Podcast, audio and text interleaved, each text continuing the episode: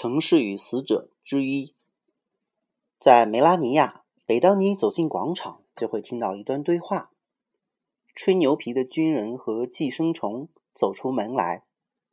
遇见年轻的纨绔子弟和妓女。吝啬的父亲在门槛上向坠入情网的女儿发出最后的叮咛，却被愚蠢的仆人打断，而他正要去给拉皮条的女人送一张字条。许多年过后，当你重返梅拉尼亚时，还会听到同样的对话还在继续。不过，寄生虫、拉皮条的女人和父亲已经死去，吹牛的军人、女儿和愚蠢的仆人替代了他们的位置，而这些人又正被伪君子、女友和星象家所取代。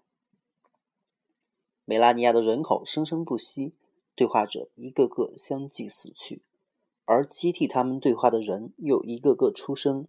分别扮演对话中的角色。当有人转换角色，或者永远离开，或者初次进入广场时，就会引引起连锁式的变化，直至所有的角色都重新分配妥当为止。此时，愤怒的老人还会继续斥责。伶牙俐俐齿的小女仆，放高利贷者继续追逐被剥夺继承的年轻人，护士还在宽慰伤心的私生女，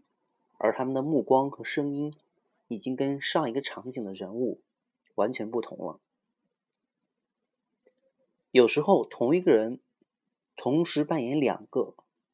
或者更多的角色：暴君、恩人、信使。